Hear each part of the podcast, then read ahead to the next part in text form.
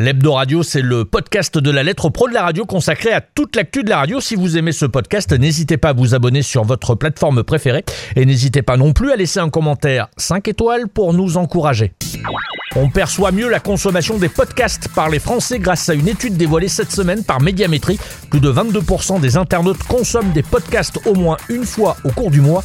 Détail avec Rodolphe Després de Médiamétrie. Durant l'été, c'est Thomas Hugues qui présentera la matinale sur RTL. L'animateur de la curiosité est un vilain défaut présentera pour la première fois RTL Matin durant euh, tout le mois de juillet. Le DAB+, un an après, la semaine dernière, Nicolas Curien était à Lille pour souffler la première bougie du DAB+, dans le Nord. La mayonnaise a pris, nous dira Nicolas Curien. Et déjà 150 000 utilisateurs pour la plateforme Cybelle. Nous verrons quels sont les podcasts qui connaissent le succès auprès du public. Et c'est Virginie Maire, la dirigeante de Cybelle, qui nous le dira. La lettre pro de la radio le podcast. Le podcast, eh bien, c'est un format consommé par près d'un quart des internautes de 15 ans et plus, nous a appris cette semaine Médiamétrie. Alors, il faut distinguer les podcasts aux podcasts natifs qui sont écoutés par un public jeune, CSP+, francilien et adepte d'audio digital. Ces podcasts natifs sont d'ailleurs connus de 4 internautes sur 10. Dans le détail, écoutez les explications de Rodolphe Després qu'a rencontré Philippe Chapeau. Alors, déjà, le premier enseignement est très rassurant, je pense, pour tous les acteurs audio, c'est que l'audio est omniprésent dans le quotidien des Français. Donc on l'a vu, c'est plus de 80% des Français qui chaque jour consomment un contenu audio, quelle que soit sa forme. Donc je pense que c'est vraiment le premier point de, de cette étude. Et l'autre, c'est de voir peut-être la complémentarité justement entre toutes les différentes offres. Chacune s'adresse à un public différent. Et donc il n'y a pas forcément de cannibalisation, mais plus des complémentarités entre chaque, euh, chaque offre. Quelle est la, la croissance du, euh, du, podcast euh, en France? Alors, cette année, c'est encore difficile d'y répondre, puisque c'est la première fois qu'on fait cette étude. Par contre, ce sera évidemment une question essentielle dans les prochaines vagues, et on pourra dire dans quelques mois, dans quelques années, à quelle croissance évolue chacun, que ce soit le podcast replay radio ou le podcast natif. Cette étude rassure, rassure-t-elle celles et ceux qui voudraient se, se lancer dans, dans, le podcast? Je pense, oui, oui, je pense. Un, un des chiffres clés aussi de cette étude, c'est la couverture des podcasts natif, donc c'est 6,6% des Français qui consomment au moins un podcast natif au cours du mois. Donc pour un format qui est aussi jeune, qui a été lancé si récemment, c'est une, une couverture quand même assez forte et je pense que ça laisse présager un bel avenir. Et la découverte des podcasts via les enceintes connectées presque anecdotique, marginale, seulement 6%. Plus de 2 millions de récepteurs DAB+, ont déjà été vendus en France. 21% des véhicules neufs sont équipés en standard avec cette technologie. Et plus de 21% de la population est couverte par un signal DAB+. 13% des Français ont accès à un récepteur.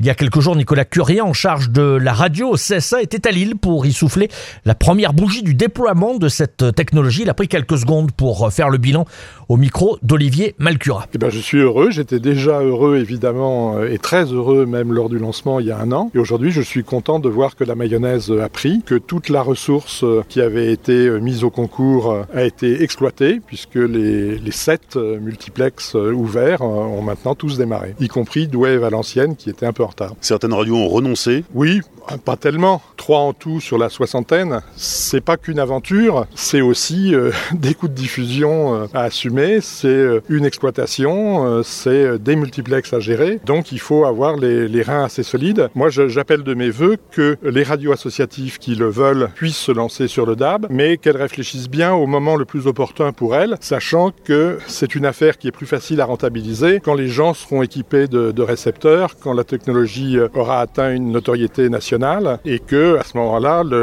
la durée à attendre avant de rentabiliser son investissement sera moindre qu'aujourd'hui. Donc le message, c'est oui pour les radios A, mais prudence. Alors est-on pour autant dans le meilleur des mondes possible Pas vraiment pour les radios associatives et notamment pour celles de la CNRA. Jean-Marc Courage-Sénac a été missionné par euh, cette confédération pour prendre le pouls des associatives. Il a fait un constat, une amertume consécutive à l'absence des radios de catégorie A sur euh, le DAB+. Jean-Marc Courage-Sénac. Aujourd'hui, le DAB+, il est là. On peut saluer d'ailleurs euh, l'action de Nicolas Curien qui déploie à très grande vitesse le DAB+, avec tout le retard que la France avait pris ces dernières années. Mais une nouvelle fois, c'est le même discours que l'on nous resserre lorsque un candidat n'a pas été sélectionné. C'est toujours nous comprenons votre déception nous comprenons votre amertume, mais vous le savez mieux que nous, parfois, la bande FM ne s'est pas faite en un jour, ce sera exactement la même chose en DAB+. Sauf que les radios associatives, il n'y a plus de carottes derrière. Le problème, c'est que les radios associatives, elles ont attendu, elles ont beaucoup trop attendu. Parfois, pour certaines radios, écartées de pôles économiques, et lorsque ces radios sont écartées de pôles économiques importants où les décisions se prennent, où des aides peuvent être acquises, et de voir que les radios associatives en sont finalement privées, c'est aussi quelque part leur enlever une nouvelle aide financière, de nouvelles subventions. Quelque part, oui, c'est une énorme déception, c'est aussi une amertume. J'ai peur que cela puisse se transformer aussi en colère. En tout cas, par rapport à tous les retours que j'ai eus, j'ai à peu près deux appels par jour, et depuis le 22 mai dernier, depuis que la sélection s'est faite, j'ai des responsables de radio qui me disent ce signal-là qui a été donné, mais au final, moi, je vais arrêter parce que je vais me faire croquer. Je me suis aperçu qu'il y avait X radios de catégorie D. Je vais prendre l'exemple de Toulouse et sur les 63 radios qui sont reçues entre les allotissements métropolitains, l'allotissement étendu et les deux allotissements locaux, il y aura 63 radios au total. Il y aura 33 euh, radios de catégorie D, c'est-à-dire plus de la moitié. Certes, les radios associatives, elles sont présentes, mais peut-être pas à une proportion euh, aussi faible. En tout cas, pour nous, nous considérons au niveau de la CNRA que cette proportion est faible. D'abord homme de télévision, cela ne fait finalement que 5 ans que Thomas Hugues fréquente les studios de radio. 5 ans d'ailleurs de co-animation avec Sidonie Bonnec sur RTL. Mais cet été, le réveil va sonner beaucoup plus tôt. Thomas Hugues s'essaye à la matinale pendant 3 semaines dans le fauteuil très convoité d'Yves Calvi. Thomas Hugues répond ici aux questions d'Olivier Malcura. J'ai déjà fait la matinale en télé, mais en radio jamais. Euh, donc voilà, c'est un défi aussi, donc c'est excitant pour ça. Et puis, euh, ben, c'est le vaisseau amiral de la radio. Euh, la matinale, c'est une belle preuve de confiance et euh, c'est quand même, mine de rien, c'est presque 3 heures d'antenne euh, l'été, 6h30, 9h15. Donc euh, oui, il va falloir, avoir le, falloir garder le rythme. Hein. Le réveil va sonner? Bah, J'espère bien, j'en mettrai plusieurs. je, vais, je vais suivre les conseils des copains. Mais jusqu'à présent, vous aviez pas d'impératif le matin? J'ai un réveil qui sonne à 7h du mat comme, comme, comme tout le monde. Enfin, comme c'est même pour, pour certains, c'est même tard. Donc, donc non, non, il n'y avait pas d'impératif. oui, c'est sûr que là, je pense que le réveil va sonner plutôt à, je sais pas, 3h30, 4h. Donc ça va, ça va changer. Mais bon, L'été, je pense que c'est moins difficile qu'en plein hiver, c'est très froid, on a le sentiment de ne pas voir la lumière du jour. Là, l'été, il fait doux. C'est pour avoir déjà fait la matinale, je sais que à partir du moment où les jours euh, se, rallongent et se réchauffent, ça devient ça devient sympa. Et cet été, Thomas Hugues officiera donc pendant trois semaines de 6h15 à 9h30 sur RTL la lettre.pro. Cybelle, la jeune start-up qui s'est officiellement lancée après avoir euh, récemment levé 5 millions d'euros, a déjà généré plus de 150 000 utilisateurs actifs. C'est aussi plus d'un demi-million d'épisodes de documentaires et de fiction audio qui ont été écoutés sur les applications et sur le web player de Cybelle. Alors quels sont les programmes qui catalysent l'intérêt des utilisateurs? C'est une question posée par Philippe Chapeau à Virginie Maire qui dirige Cybelle. Les documentaires fonctionnent très bien. C'est un format qui est peut-être plus connu aussi euh, et donc plus simple aujourd'hui euh, à consommer. Pour autant, on les amène euh, gentiment vers quelque chose de plus feuilletonnant, inclus dans le documentaire. Mais du coup, ils commencent aussi à se mettre à la fiction. Les fictions pour enfants fonctionnent aussi très bien. les contenus enfants, c'est vraiment une promesse qui est aussi attendue et qui se complète bien en fait dans la consommation adulte de pouvoir proposer ça à leurs enfants. On est sur, sur quelque chose d'assez large tout en étant dans la ligne éditoriale de Cybelle qui permet de consommer vraiment quelque chose de evergreen sur la plateforme. Et Cybelle continue d'enrichir son catalogue avec ses créations originales. Une trentaine de fictions et de documentaires sont actuellement en développement ou en tournage. Alouette injecte comme tous les ans une série de nouveaux jingles dans ses programmes à partir de ce lundi 1er juillet.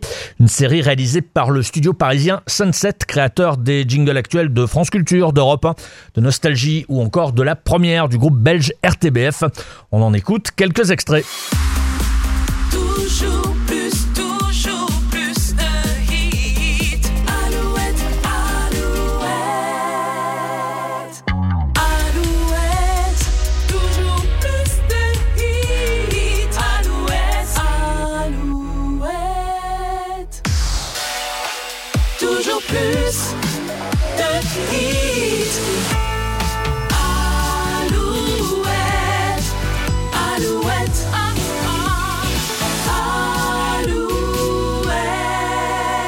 Et je vous rappelle qu'Alouette est crédité d'un point d'audience cumulé, soit 521 000 auditeurs chaque jour. Le chiffre 119 442 en 2018, le nombre de titres différents diffusés a progressé et s'établit à 119 442. FIP est la station qui expose le plus de titres différents avec 39 562, suivi de Radio Nova, Radio FG, France Inter ou encore Move avec 13 150 titres. L'Hebdo Radio, c'est terminé pour cette semaine et c'est aussi terminé pour cette saison 2018-2019. L'Hebdo Radio reviendra en septembre sur Acast, Apple Podcast, Deezer, Spotify ou encore Talkers.